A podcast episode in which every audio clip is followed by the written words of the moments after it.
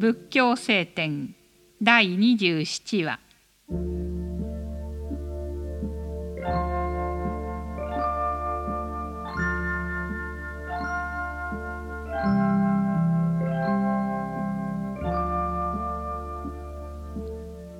どんな悪をもなさずあらゆる良いことをしおのおの心を清くする。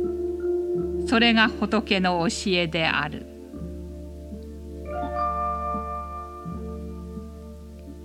忍ぶことはなしがたい修行の一つである。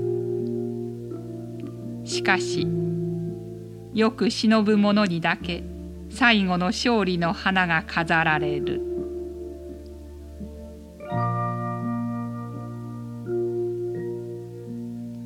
恨みのさなかにあって恨みなく憂いのさなかにあって憂いがなくむさぼりのさなかにあってむさぼりがなく一物も我が物と思うことなく清らかに生きなければならない。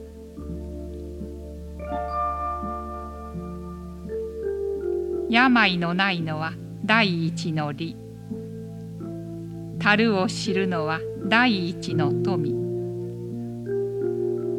信頼あるのは第一の親しみ。悟りは第一の楽しみである。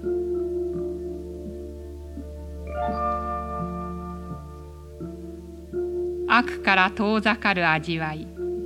静けさの味わい。教えの喜びの味わい。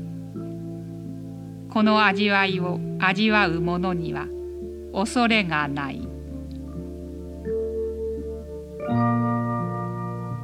心に功を起こして執着してはならない。好むこと嫌うことから悲しみが起こり恐れが起こり束縛が起こる。